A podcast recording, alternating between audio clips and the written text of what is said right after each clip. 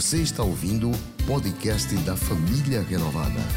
Esta é uma das mensagens de nossas reuniões.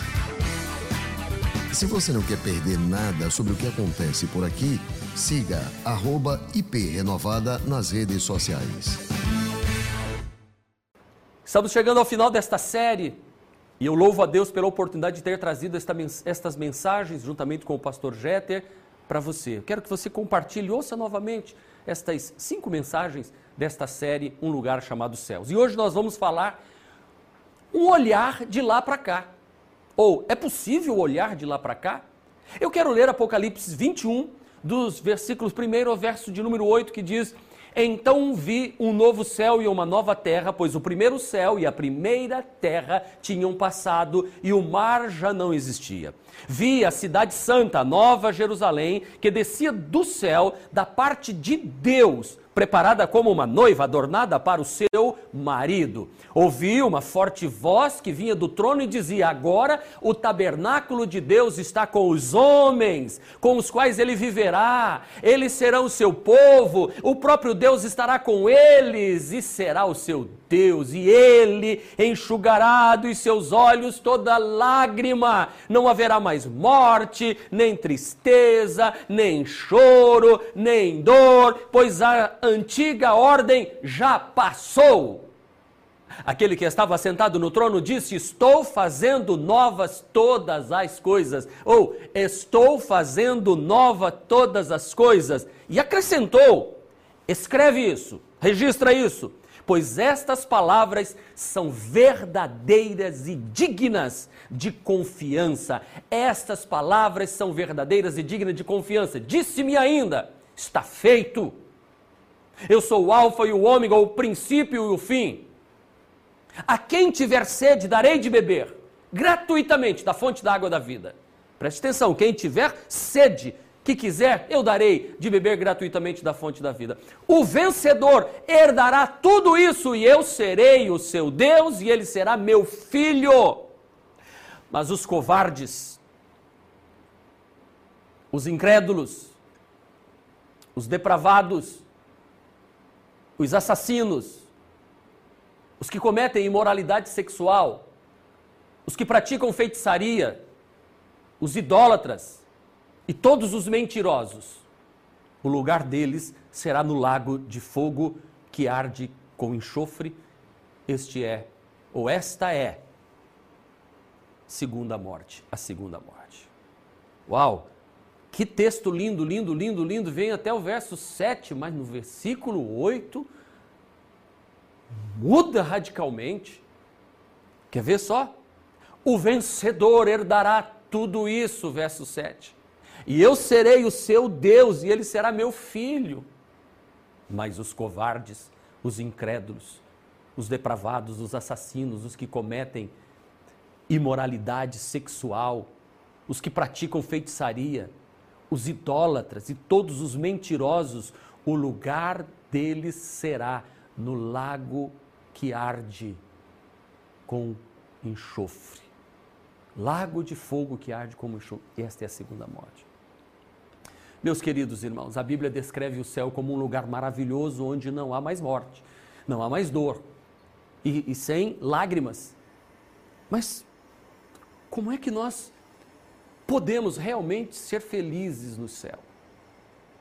Ah, uma pergunta.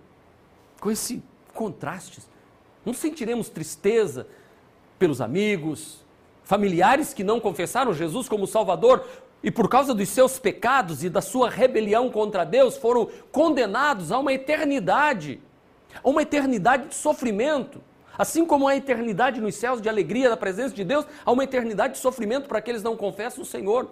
Então, essas duas perguntas mais comuns que as pessoas fazem sobre o céu, e, e na mensagem de hoje, eu quero humildemente olhar para a Bíblia Sagrada, como sempre fazemos quando queremos saber alguma coisa a respeito dos céus ou das coisas futuras, nós temos que olhar para a Bíblia e a Bíblia é muito clara, isso irá nos responder.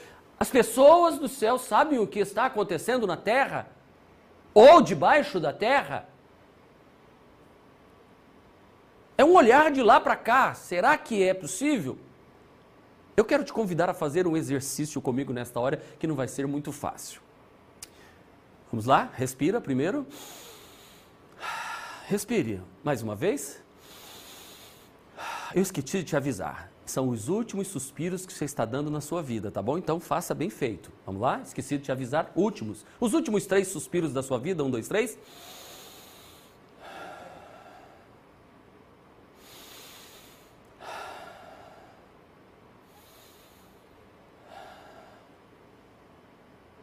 Pronto, acabou, você está morto. Misericórdia, alguns vão gritar logo. Todos querem ir para o céu, mas ninguém quer embarcar para essa viagem, para esse lugar que fica logo ali. Eu sei que isso é um pensamento sombrio, mas vamos lá. Você está morto. E pior, você morreu em um trágico acidente de carro. Mas para seu alívio, você acorda na frente de uma das doze portas dos céus. Você está diante de doze pérolas enormes dos céus. Imagine agora, é imaginação, viu gente? Não sei quem vai ser, se é um anjo ou se. Vamos para o dito popular: São Pedro abre a porta para recebê-lo e ele tem uma prancheta na mão de verificação, talvez um iPad. Hum né? E ele dá uma olhada e você está apreensivo. E ele disse: Ok, seu nome está aqui. Pode entrar. E ele te entrega quatro coisas. Ok? Nós apenas estamos imaginando. E aí Pedro então te entrega uma chave e diz assim: essa chave é a chave dos seus aposentos. Aquela que Jesus falou em João 14: não se turbe o vosso coração. Na casa do meu pai tem muitos aposentos, tem muitas moradas. Está aqui a chave da sua morada. Oh, que legal. Ele dá um roupão branco, porque todos estão vestidos de roupas brancas. Ele te dá uma coroa de ouro e que tem o formato da sua cabeça. Então você já tem uma chave, você tem um roupão branco, você tem uma coroa de ouro e ele entrega então um bilhete para você. E você diz assim: ah, Eu entendi a chave, eu entendi o roupão, entendi, mas o bilhete é para quê? E ele diz: Esse bilhete é para você assistir um filme hoje à noite. Você não vai querer perder. Na verdade, é uma dupla sessão. É, Pedro está dizendo para a gente, ok? Ah, o primeiro filme é uma tragédia. E ele é, este filme é estrelado pelo seu amigo que estava no carro com você e não chegou aqui e agora ele está lá no inferno, onde ele sofrerá eternamente. Na verdade, isso é uma história de terror. O primeiro filme. Mas fica tranquilo que o segundo filme é sobre você. Esse filme é coestrelado pela sua esposa, seus filhos, seus familiares e amigos. E a cena principal, o clímax desse filme é o seu funeral.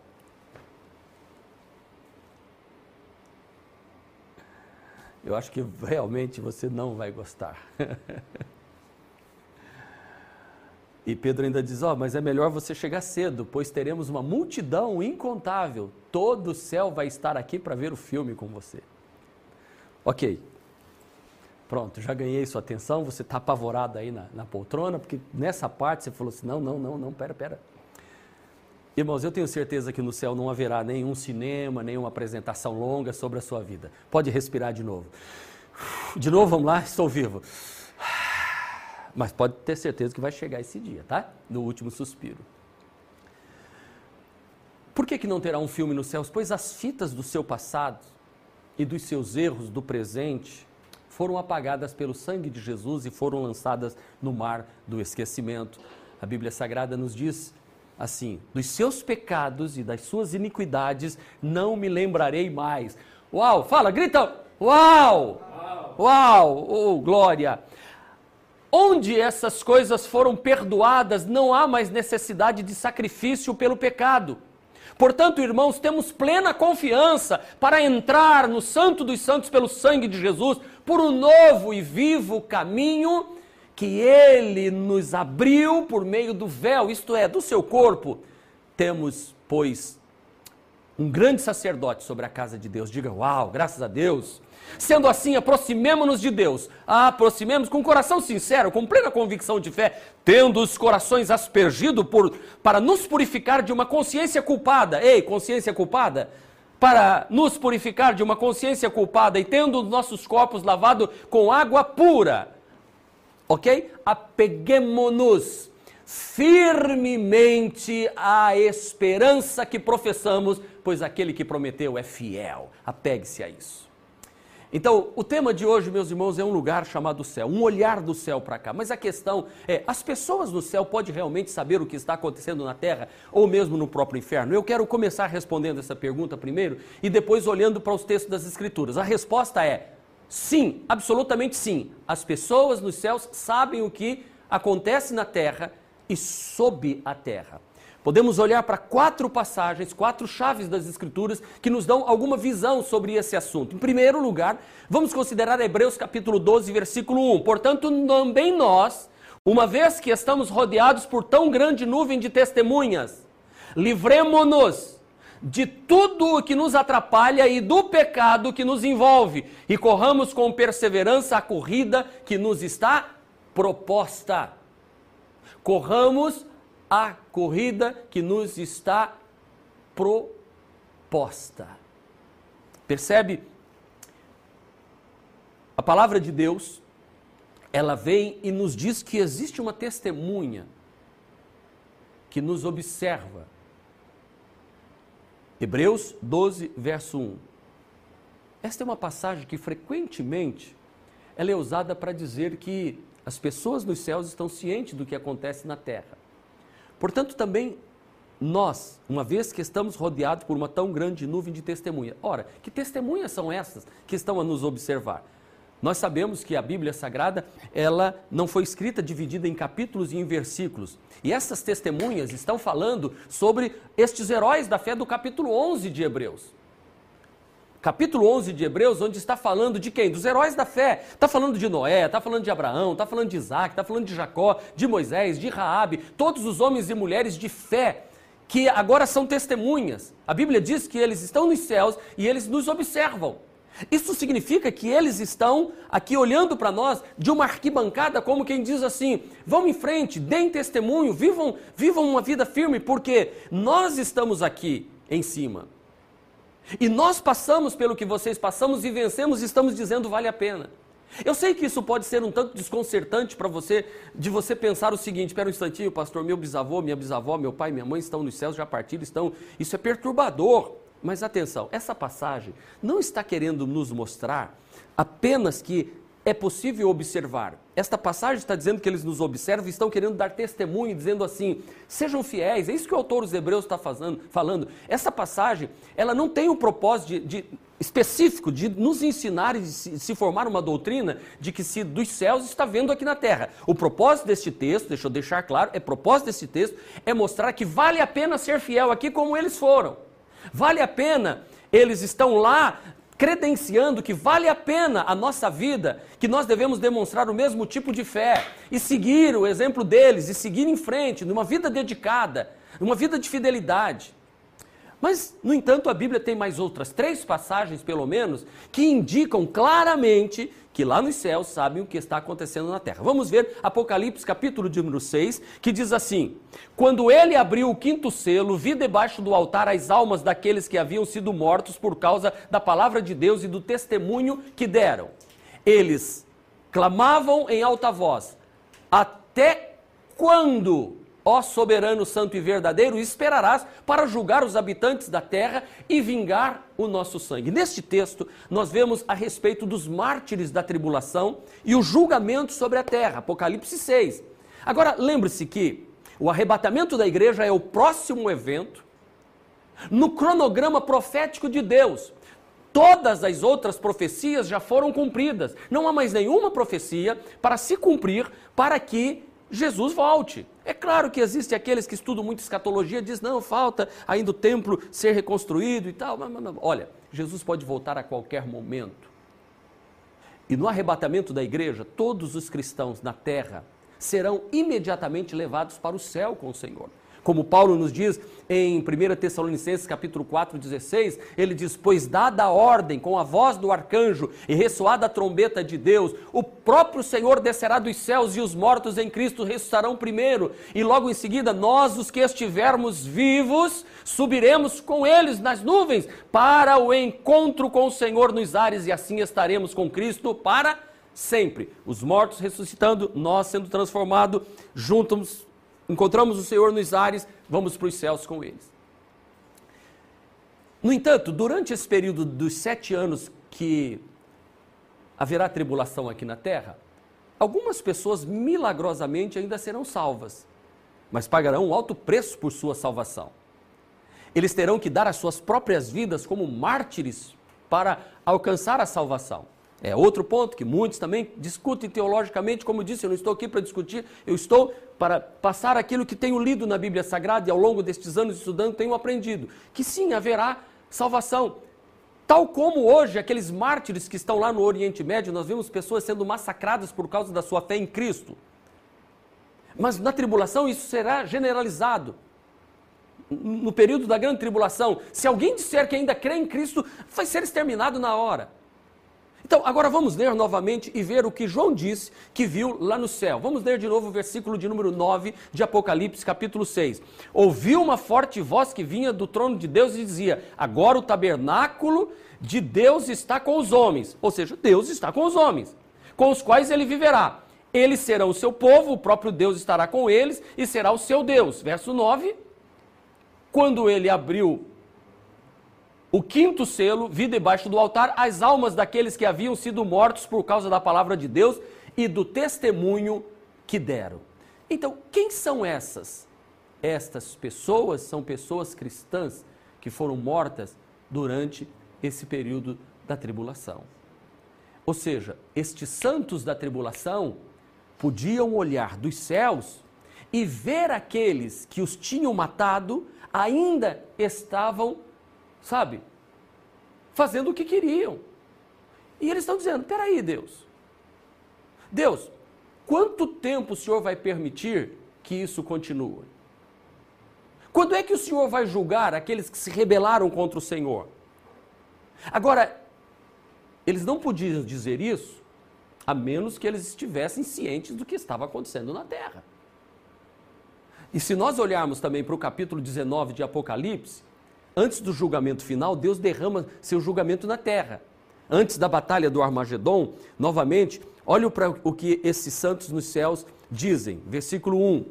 Depois disso, ouvi no céu algo semelhante à voz de uma grande multidão, que exclamava: Aleluia! A salvação, a glória e o poder pertencem ao nosso Deus, pois verdadeiros e justos são os seus juízos. Ele condenou a grande prostituta que corrompia a terra com a sua prostituição. Ele cobrou dela o sangue dos seus servos. Ah, então no capítulo 6, até quando, Senhor, vai permitir isso? Capítulo 9 diz assim: Uau, agora sim. Então, os santos, eles são capazes de ver o derramamento do julgamento sobre essa Babilônia, que é esse sistema mundial que se opõe a Deus, porque eles estavam diante dos céus e vendo o que estava acontecendo na terra. Agora, um outro exemplo. Os santos dos céus e a salvação aqui. Eu lhe digo que, da mesma forma como Jesus disse em é, Lucas capítulo 15, 15, Jesus diz assim: Eu lhes digo que, da mesma forma, haverá mais alegria no céu por um pecador que se arrepende do que por 99 justos que não precisam arrepender-se. Eu lhes digo que, da mesma forma, a alegria na presença dos anjos de Deus por um pecador que se arrepende. É isso que diz Lucas 15. Jesus estava falando com fariseus. Guarde isso. Jesus estava dizendo: vocês fariseus entenderam tudo errado. Vocês odeiam os pecadores. Claro que para os fariseus todos eram pecadores, exceto eles mesmos. Os fariseus odiavam os pecadores e se julgavam santos, só nós somos, temos o pedigree para ir morar. E eles fizeram de tudo o que podiam para manter os pecadores fora dos céus. Jesus disse: vocês fecham a porta dos céus, não deixa ninguém entrar e nem vocês entram. Mas Jesus disse: O meu Pai não é como vocês. Deus não odeia os pecadores, Ele ama os pecadores e se alegra quando eles vêm para a salvação. Na verdade, foi o que Jesus disse neste texto de Lucas 15, 7. Ele diz: Eu lhes digo que, da mesma forma, há alegria na presença dos anjos de Deus por um pecador que se arrepende. Lucas 15, 10. Há alegria nos céus. E Deus tem pressa em que eles sejam salvos e quer que eles sejam salvos. Deus não quer que se perca ninguém. Pastor, peraí, onde é que o senhor está querendo chegar? Espera um pouquinho, daqui a pouco você vai ver aonde nós vamos chegar. Eu li este texto muitas vezes, até estar bem claro que Deus deseja que todo pecador se arrependa. Grave isso no seu coração. Eu até estou me esquecendo de vocês aqui nessa câmera. Deus quer que você seja salvo. Talvez você está ouvindo e dizendo, ah, esse pastor está jogando todo mundo no inferno. Não! Não! Porque dos céus, Deus deseja que todo homem seja salvo. E agora a mensagem vai, vai para um caminho diferente agora, esse olhar do céu, não apenas para a terra, mas agora um olhar dos céus para os que estão se perdendo e para os que vão para o inferno. E para isso nós vamos primeiro lembrar do que é o inferno e por que o inferno existe. O inferno não fazia parte da criação original de Deus. O inferno foi necessário, em primeiro lugar, para os anjos, os anjos que se rebelaram contra Deus e se juntaram a Lúcifer e se revoltaram junto com os homens e mulheres que escolheram virar as costas para Deus, se rebelar contra Deus. Sabe, o propósito de Satanás para o mundo é ao mesmo tempo sinistro e simplório. Porque qual é o desejo dele? Ele quer fazer de tudo para que também as pessoas se rebelem contra Deus. Assim como ele se rebelou contra Deus, contra os planos de Deus, ele está lutando para que outros possam ir para o inferno junto com ele. O diabo tem ódio de você. Porque a ele não foi dada a oportunidade. Como um anjo, ele foi expulso dos céus. E com ele um terço dos anjos. Mas, para os homens, Deus ofereceu uma saída. Para os homens, Deus enviou Jesus. E infelizmente, Satanás tem aqui na terra muitos cúmplices para ajudá-lo nisso como os anjos que originalmente escolheram segui-lo e se rebelar contra Deus, e também homens e mulheres que escolheram aqui na terra se rebelar contra o Criadão, contra o Criador, a exemplo de Adão. Eu juntei Criador com Adão. A exemplo do Criador e Adão que quis se separar de Deus e afastar-se de Deus, assim como os anjos caídos. Mas, meus irmãos, mas um dia essa rebelião dos homens e do inferno chegará ao fim. Aleluia, como diz o texto. Um dia Deus vai recriar este mundo em seu estado original. Verá novos céus e nova terra. E o pecado não estará mais presente. Aleluia! O pecado não estará mais presente. Mas aí, o que é que Deus faz com aqueles pecadores que se rebelaram contra ele? que não quiseram ouvi-lo. Obviamente, Deus tem que colocar eles separadamente de todos aqueles que escolheram se voltar para Deus e viver a criação perfeita de Deus, todo que confessa Jesus como Salvador, como é que vai poder estar no mesmo lugar? Vocês se lembram da ilustração que eu contei dos irmãos gêmeos, que o pai deu uma viagem e eles foram para um, um barco e um pegou o bilhete errado do outro, e um era festa de carnaval e o outro era retiro espiritual. Eles trocaram o bilhete e o cristão foi para o, o, navio que era a maior farra de carnaval, e o que não era cristão pegou o bilhete e foi para o navio que era de, de, de encontro de jovens, de buscar buscar a Deus e servir a Deus, foi um terror para os dois. Porque o que queria, os pecados não estava encontrando no, no, barco dos cristãos, e o que queria Deus não encontrou os amigos para buscar a Deus no outro barco e virou. Então, por isso que Deus, não é que Deus está mandando as pessoas para o inferno, Ele apenas está credenciando e dizendo: se vocês querem ir, podem ir. Mas se quiserem vir a mim, eu tenho um caminho para vocês. O inferno existe como um lugar para colocar em separadamente todos aqueles que escolheram separar-se de Deus. Eu vou repetir: o inferno existe como um lugar para colocar todos aqueles que escolheram separar-se de Deus, que rejeitaram a Deus, rejeitaram a salvação em Cristo Jesus gratuitamente, que não querem ir para um lugar chamado céus, que não querem estar com Deus. Como é o inferno? E agora eu, parando de falar dos céus, eu, eu disse que a mensagem ia dar uma guinada. Eu quero dar algumas descrições horríveis do inferno que encontramos na Bíblia. Uma coisa que eu quero que você entenda: o inferno é como o céu, no sentido de que o inferno é um local físico e real, não é um estado de espírito, é um local real. Real. O inferno tem endereço, o inferno tem o seu clima, o inferno tem ah, as suas punições. Eu encontro na história de Lucas 16, 23, a história do homem rico e Lázaro, em que Jesus está falando sobre isso e ele está usando parábola para contar. O inferno é descrito como sendo um lugar abaixo e muito longe. Veja o que o texto nos diz. No Hades, onde estava sendo atormentado, ele olhou para cima e viu Abraão de longe com Lázaro ao seu lado. O inferno, voltando à primeira divisão, é um lugar abaixo e muito longe do céu.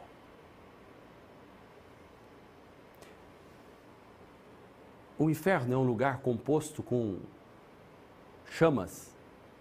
O inferno é um lugar de fogo e desespero. Porque diz o texto que então chamou: Pai Abraão, tem misericórdia de mim e manda que Lázaro molhe a ponta do dedo na água e refresque a minha língua, porque estou sofrendo muito neste fogo. O inferno é um lugar de fogo e desespero. Eu estou sofrendo muito neste fogo. Assim, Jesus descreveu o inferno. Terceiro, o inferno é separado do céu por um grande abismo. Um grande abismo. Olha o que diz o texto. Mas Abraão respondeu: Ô oh, filho, lembra que durante a sua vida você recebeu coisas boas, enquanto Lázaro recebeu coisas más? Agora, porém, ele está sendo consolado aqui e você está em sofrimento. Um instantinho só. O rico não está no inferno porque foi rico na terra, e Lázaro não está no céu porque foi pobre na terra. Não, não, não, não, não. Não confunda isso. Apenas ele, o rico, não confiava em Deus. Por isso que a Bíblia diz que eu não posso pôr meu coração nas riquezas, porque a riqueza acaba se tornando mamon, um Deus na minha vida. Então o Deus daquele rico era o dinheiro. Em outra passagem, a Bíblia vai dizer que é mais fácil um camelo passar pelo fundo da agulha do que um rico entrar nos céus. Porque as pessoas que ficam pensando só no dinheiro, no dinheiro, no dinheiro, apegadas ao dinheiro, agarradas ao dinheiro, agarradas no dinheiro, agarradas no dinheiro, não tem como dizer que ama e serve a Deus. Você tem que sair, isso aí é uma mão, isso é um Deus, tem que largar isso. E também o Lázaro não está no céu só porque era pobre aqui, é porque para o Lázaro não tinha, ele não estava se apegando em nada mas ele apegava-se a Deus e buscou e pediu a Deus e clamou a Deus. Se o rico clamasse e pedisse a Deus, estaria no céu também. E se o Lázaro, na sua pobreza e na sua miséria, rejeitasse a Deus e não quisesse Deus, também estaria no inferno. Porque não é que um está no inferno porque é rico e o outro está no céu porque é pobre. Tira isso da sua cabeça. Você pode ser rico e ir para os céus, como pode ser rico e ir para o inferno. Você pode ser pobre e ir para o céu, e pode ser pobre e ir para o inferno. O que eu estou passando aqui nesta divisão da mensagem, na divisão da mensagem, volta mais um, por favor, é, que é a terceira divisão da mensagem, que o inferno é um local separado do céu por um abismo. E que agora o, o, o homem aqui está clamando para Abraão, mas não tem resposta, porque há um grande abismo separando os dois. Quarto lugar, quarta descrição do inferno que eu encontro na Bíblia. O inferno é um lugar de tormento físico eterno. É um lugar não só de sofrimento espiritual, mas de sofrimento físico. Porque Lucas 16, 24, Jesus diz assim também. Então clamou o pai Abraão: Tem misericórdia de mim e manda que Lázaro molhe a ponta do dedo na água. Então no céu tem água, no inferno não tem. E refresque a minha língua, porque estou sofrendo muito neste fogo. Tem misericórdia de mim. O homem rico grita: Tem misericórdia, pois estou em agonia nestas chamas. Meus irmãos, eventualmente após o julgamento do grande trono branco, julgamento dos não salvos, todos os residentes do inferno, diz a Bíblia, serão lançados no lago de fogo, o Giena, que é a segunda morte, que diz, eu li no início em Apocalipse capítulo 21, nós vimos isso. E diz que eles serão atormentados dia e noite para sempre.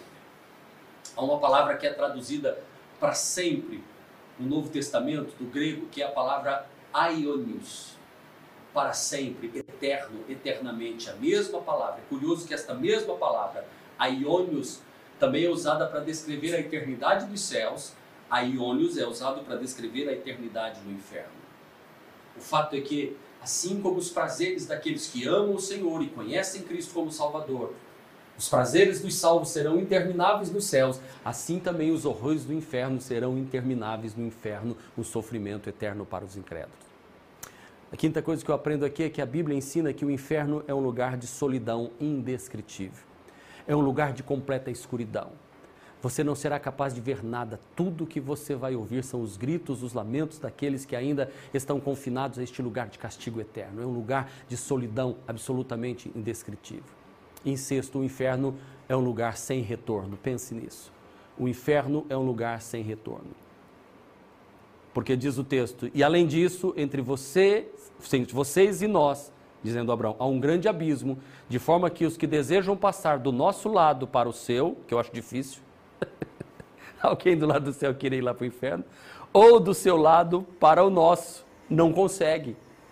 Isso é impossível é um lugar sem retorno, de onde ninguém escapa. Então, além disso, queridos, nós precisamos entender que a Bíblia Sagrada sempre vai nos indicar o caminho para irmos para os céus, porque Deus não quer mandar ninguém lá para o inferno. Mas, pastor, e aqueles que se arrependeram? Aqueles que acreditaram? eu quero mais uma vez lembrar para você que lá no inferno, todo mundo no inferno vai se tornar um cristão. Eles vão se converter, mas aí é tarde demais. Porque eles vão dizer por que, que eu não fiz, por que, que eu não agi certo. É tarde demais. Porque o inferno é um lugar sem retorno. Por isso nós estamos pregando aqui. Por isso que nesse tempo de distanciamento não se para de pregar, porque Jesus diz pregue, pregue, pregue, pregue, porque eu quero que as pessoas sejam salvas, eles devem ser salvos. E isto agora chega um momento que leva-nos a uma pergunta interessante. Se de fato estamos cientes do sofrimento dos não salvos lá no inferno, como poderemos aproveitar os céus? Você já pensou sobre isso? Deixa eu tentar esclarecer isso no final da mensagem. Como é que você pode aproveitar o céu se seu companheiro ou seus filhos está no inferno e você sabia disso e sabe que eles estão atormentados? Como isso pode se tornar um paraíso para mim? Algumas pessoas tentaram responder essa pergunta dizendo: bem, Deus vai limpar nossa memória nos céus. Mas eu não creio nisso. Deus não vai simplesmente deletar tudo da nossa mente. E pega o texto, como já citei, de Isaías 65, 17, diz assim: Pois vejam, criarei novos céus e nova terra, e as coisas passadas não serão lembradas, jamais virão à mente. E ainda quando você olha para o contexto dessa passagem, quando Deus diz que as coisas anteriores não virão à mente, ele está falando sobre ele, ele, ele está falando sobre a mente do povo de Israel, a sua própria a própria mente dele de Deus com respeito ao povo de Israel. As coisas anteriores se referem às coisas do capítulo anterior, os antigos pecados de Israel, as coisas passadas não serão mais lembradas, não virão mais à mente. Em outras palavras, nos céus e na nova terra, Deus não vai lá mais lembrar do pecado do seu povo. Então, Deus não vai lembrar do pecado do seu povo. E não é isso que nós fazemos quando perdoamos alguém. Se você perdoa alguém, não significa que você esquece, não significa que você não lembra mais do que passou, mas você lembra não com uma memória mais de, de, de, de raiva, de ódio. Porque memória é uma função biológica, ela não vai desaparecer. E se desaparecer eu chegar no céu e não saber quem eu fui aqui na terra, então não tem graça nenhuma. Ou ir para o inferno também sem saber o que você fez aqui na terra, o que não fez também, não estou aqui por quê? Aí vai ser aquela coisa de onde eu vim, para onde eu vou, quem eu sou, sou uma borboleta, eu sou o quê? Por isso, aqui ó, tudo está diante de Deus. E é isso que Deus quer dizer quando diz que não lembrará mais das coisas anteriores. E com respeito ao pecado, não há nada nas Escrituras que indique que quando chegarmos nos céus, Deus de repente vai fazer uma limpeza na nossa memória. Nós vamos lembrar sim das coisas daqui da terra. Nós vamos ter memória sim, que continuarão nos céus. O Salmo 16 diz, diz-nos o salmista que tu me farás conhecer a vereda da vida a alegria plena da tua presença, eterno prazer à tua direita. Como é que eu posso ter este prazer à direita de Deus, ver a vereda da vida, viver uma alegria plena na presença de Deus, sem lembrar, sem ter consciência nenhuma de que eu fiz o que eu fiz na terra? Em outras palavras, você vai conhecer o caminho da vida, a plenitude da vida, você vai estar à direita de Deus Pai, junto com Jesus, e é assim que será eternamente na presença de Deus. E algumas pessoas dizem bem quando diz assim: no céu vamos entender o plano e a justiça de Deus. Quando chegarmos lá, nós vamos entender tudo. Aqui é impossível. Eu sei que talvez para você ouvindo essa mensagem, pastor, é muito difícil entender. Eu concordo, é difícil para mim. Por isso que eu disse, eu li o texto muitas vezes, muitas vezes, para entender que o desejo de Deus é que todos sejam salvos. O desejo do diabo é que todos sejam perdidos. A decisão é nossa. E é assim que nós vamos lidar com o sofrimento dos perdidos e de todo o sofrimento que passamos aqui na terra. Quando chegarmos nos céus, pela primeira vez entenderemos completamente o plano e a justiça de Deus. Aí tudo ficará claro na nossa mente, o que agora não é claro e a gente não consegue entender, lá nós vamos entender. No livro O Oitavo Dia, de Thornton Wilder, ele compara a nossa vida a uma bela obra de tapeçaria.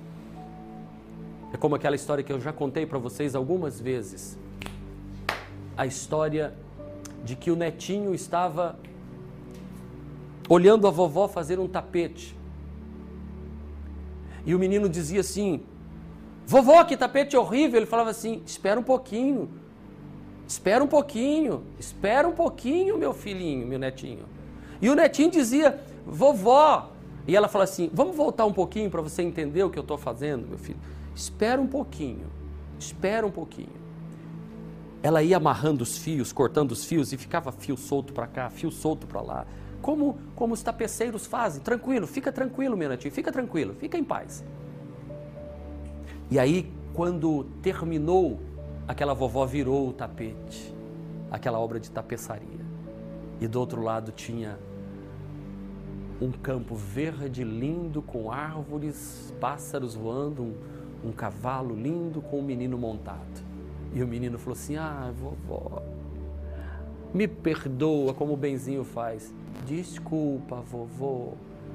Desculpa, vovó, eu não estava entendendo. É claro, é como nós. A gente vai chegar para o pai do céu e vai dizer: Pai, desculpa, eu não estava entendendo. Agora eu entendo. Agora eu estou vendo toda a obra que o Senhor fez. Porque agora eu estou vendo a tapeçaria pelo lado certo eu não conseguia entender. A mesma coisa, meus irmãos, é verdade sobre nossa vida. Agora, quando nós olhamos ao redor e falamos de céu e de inferno, a gente não consegue entender. O máximo que eu fiz aqui foi dar alguns nós e cortar algumas linhas. E você olhou do lado e disse, pastor, entendi, foi nada, tem problema. Às vezes eu também digo, eu não estou entendendo é nada. Mas eu sei que Deus está construindo algo lindo. Eu sei que ao olharmos para as tragédias. Parece não fazer nenhum sentido. Para olhar um vírus desse vindo para todo mundo parece não fazer nenhum sentido. A igreja estar fechada parece não ter nenhum sentido. Você estar aí sofrendo com essa doença no seu corpo. Aguarde e pense: Deus está trabalhando.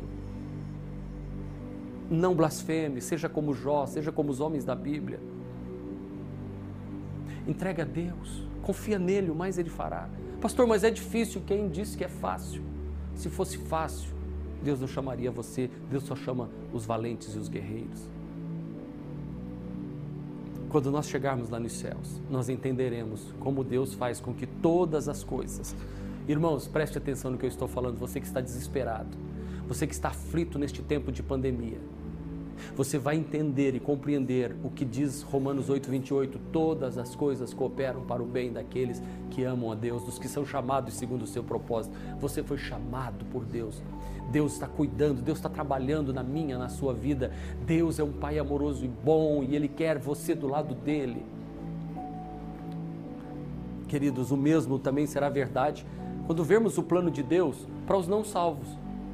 Aí nós entenderemos por que aqueles que estão no inferno mereceram ir para o inferno e não foi Deus que os colocou no inferno. E nunca mais se fará a pergunta: como pode um Deus amoroso mandar pessoas para o inferno? Pois Deus dá, eu quero que você preste atenção nisso agora. Deus dá a todas as pessoas evidências suficientes da sua existência. Em Romanos, diz-nos a palavra de Deus, pois o que de Deus se pode conhecer é manifesto entre eles, os homens, porque Deus lhes manifestou. Pois desde a criação do mundo, os atributos invisíveis de Deus, seu eterno poder e sua natureza divina têm sido vistos claramente, sendo compreendidos por meio das coisas criadas, de forma que tais homens são indesculpáveis. Não tem desculpa, porque todo homem, toda mulher, ao olhar para a natureza, sabe que Deus existe. O Salmo 19, verso 5 diz: Os céus declaram a glória de Deus e o firmamento anuncia as obras das suas mãos. Mas apesar disso, as pessoas escolhem não conhecer a Deus. As pessoas não querem ver Deus, não querem Deus nas suas vidas, não querem o comando de Deus, não querem o controle de Deus, não querem sujeitar suas vidas a Deus, como Adão, que vira as costas para Deus e vai embora e diz: Fique para lá, eu vou viver as minhas próprias dispensas, eu vou viver a minha vida e tu não vais interferir em nada. Eu não quero um Deus com, com uma Bíblia falando coisas para mim, eu não quero Deus. Querido Deus, vai revelando a nós a sua glória, ele vai revelando tudo, ele nos chama, o seu amor, ele até mandou o filho dele para morrer por nós, mas os homens se viram e dizem: Eu vou viver as minhas próprias dispensas, e o homem acha que vai viver bem assim. A Bíblia diz que os homens trocaram a verdade de Deus pela mentira e adoraram e serviram as coisas e os seres criados em lugar do Criador. Homens perversos, homens maus o tolo diz no seu coração: Deus não existe. Talvez aí na sua casa agora alguém grite: Ah, que esse pastor está falando besteira. A senhora fica aí, mãe, assistindo: Deus não existe. Se Deus existisse, me mata agora. Tem gente que fala isso. E Deus olha do céu e fala assim: Ah, meu filho, vou dar mais um tempo, porque você é um ignorante. Vai, abre a tua janela e olha para o céu agora. Não sei se está chovendo, se estiver chovendo, está caindo água e Deus está mandando água para regar a terra e nascer a semente, e essa água vai voltar para o céu. Assim a palavra que vem dos céus e para lá não volta sem alcançar o objetivo. Cuidado com o que você fala. Cuidado com o que você está dizendo. Deus não existe, Deus não existe, Ele existe e está olhando. Porque diz-nos o Salmo 53, versículos 2 e 3, olha o que Deus está falando com você agora. Deus olha lá dos céus para os filhos dos homens Ei, para ver se há alguém que tenha entendimento, alguém que busque a Deus. Alguém que busque a Deus. Todos se desviaram, diz Deus. Eles se corromperam. E não há ninguém que faça o bem. Não há nenhum sequer. Ah, meu Deus. Como Deus tem sido misericordioso conosco, gente. A Bíblia diz que nos últimos dias sobrevirão tempos terríveis. E parece que isso aqui é jornal de hoje, olha só. Paulo escrevendo a Timóteo diz: Olha, nos últimos dias, este que nós estamos vivendo, tempos terríveis, os homens serão egoístas, avarentos, presunçosos, arrogantes, blasfemos, desobedientes a pai e mães, ingratos, ímpios, sem amor pela família. Ah, sem amor pela família. Dia dos Pais, domingo que vem. Pelo amor, eu não, quero, eu não gosto de fazer propaganda do mal, mas tem uma rede de perfume aí que eu acho que todo cristão devia jogar no lixo, não passar nem na porta.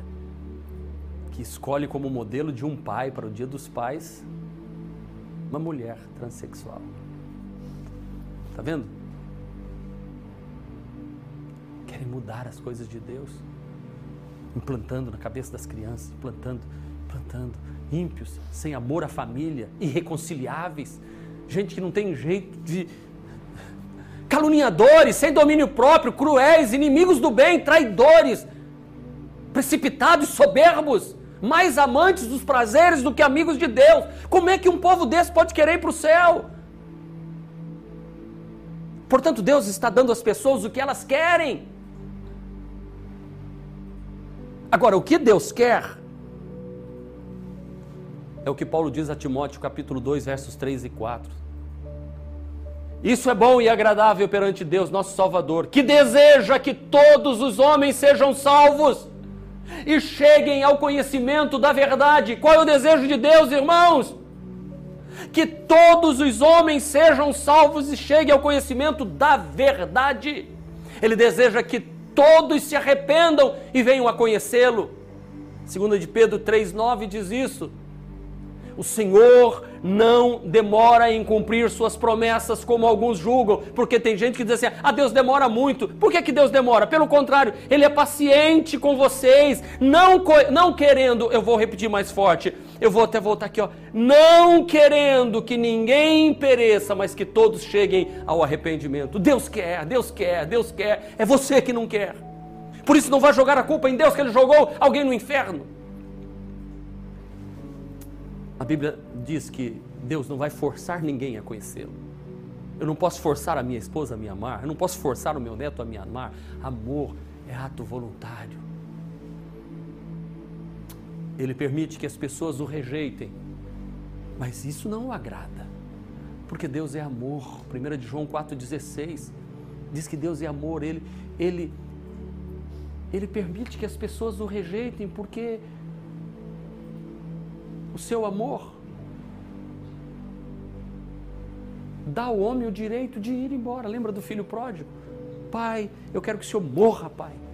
Pai, eu quero o dinheiro para minha, para mim, eu quero viver minha vida. Como o senhor tem essa saúde de ferro, o senhor me dá nos nervos, o senhor não morre. Então eu quero me dar o dinheiro. O que, que o pai fez? Toma, vai embora. Pega seu dinheiro, vai, filho, porque o amor faz isso. Ele não prende, ele não amarra, ele diz, não, você tem que ficar. É assim Deus. Mas quando este filho volta, o pai o recebe. Queridos, a Bíblia diz em Apocalipse 20 que haverá um julgamento quando todos os que se apresentar diante do trono de Deus, todos deverão. Apocalipse 20, 15 diz que qualquer um cujo nome não for encontrado escrito no livro da vida será jogado no lago de fogo. Deus disse aos israelitas: Hoje invoco os céus e a terra como testemunha. Vamos lá? Hoje invoco os céus e a terra como testemunha contra vocês, de que coloquei diante de vocês a vida e a morte, a bênção e a maldição. Agora escolham a vida. Escolham a vida para que vocês e seus filhos vivam. Escolham a vida. Escolhe Jesus hoje, gente. Entrega a vida para Jesus hoje. Esta é a escolha perante cada um de nós: a bênção ou a maldição, o céu ou o inferno. O que, é que nós vamos escolher? Este momento é importante do nosso culto. Mesmo que nós não possamos entender completamente, a decisão ainda está diante de nós. Deus diz que todos nós merecemos sua ira e julgamento. Jesus disse em João 8, 24: A menos que vocês creiam que eu sou, vocês morrerão em seus pecados. Ou vocês creem que eu sou o caminho, a verdade e a vida, que eu sou o Salvador, e conhecereis a verdade e ela vos libertará, a menos que vocês creiam que eu sou, então tem que confessar Jesus. Ele convida hoje a todos para obterem perdão. Ele diz: Venham todos vocês que estão em seus pecados e eu os perdoarei. Venham viver uma nova vida. Venham, eu estou chamando vocês. Venham para mim. Venham reconciliar-se com o Pai através da minha vida, que é Jesus.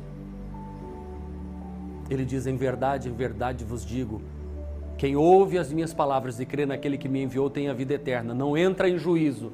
Uau! Mas passou da morte para a vida. Guarda isso no teu coração. Jesus diz: Eu sou o caminho, a verdade e a vida. Eu quero encerrar orando por você. Mas eu quero deixar um último texto para você de João 6, para ficar no seu coração. Grava, risca na sua Bíblia, marca aí. João 6,37. Todo o que o Pai me dá virá a mim.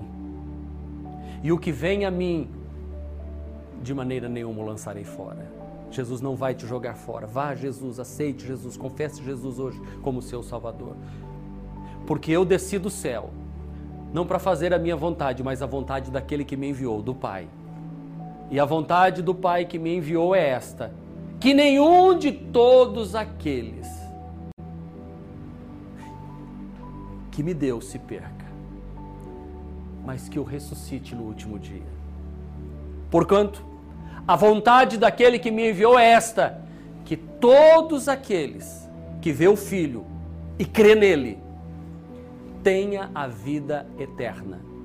Todo aquele que vê o Filho e crê nele tenha a vida eterna. E eu o ressuscitarei no último dia.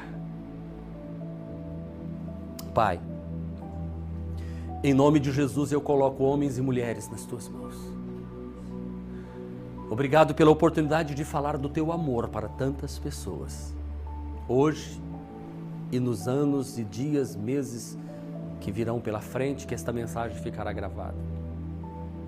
Que esse olhar de lá para cá, Senhor, possa nos ajudar a viver uma vida santa. Sei, meu Deus, que por nós mesmos não conseguimos. Por isso nos rendemos a Jesus e dizemos: nos ajuda nas nossas fraquezas, porque não sabemos nem como pedir. Que o Espírito Santo nos ajude a manter a nossa comunhão com o Pai, com o Filho e com o Espírito Santo.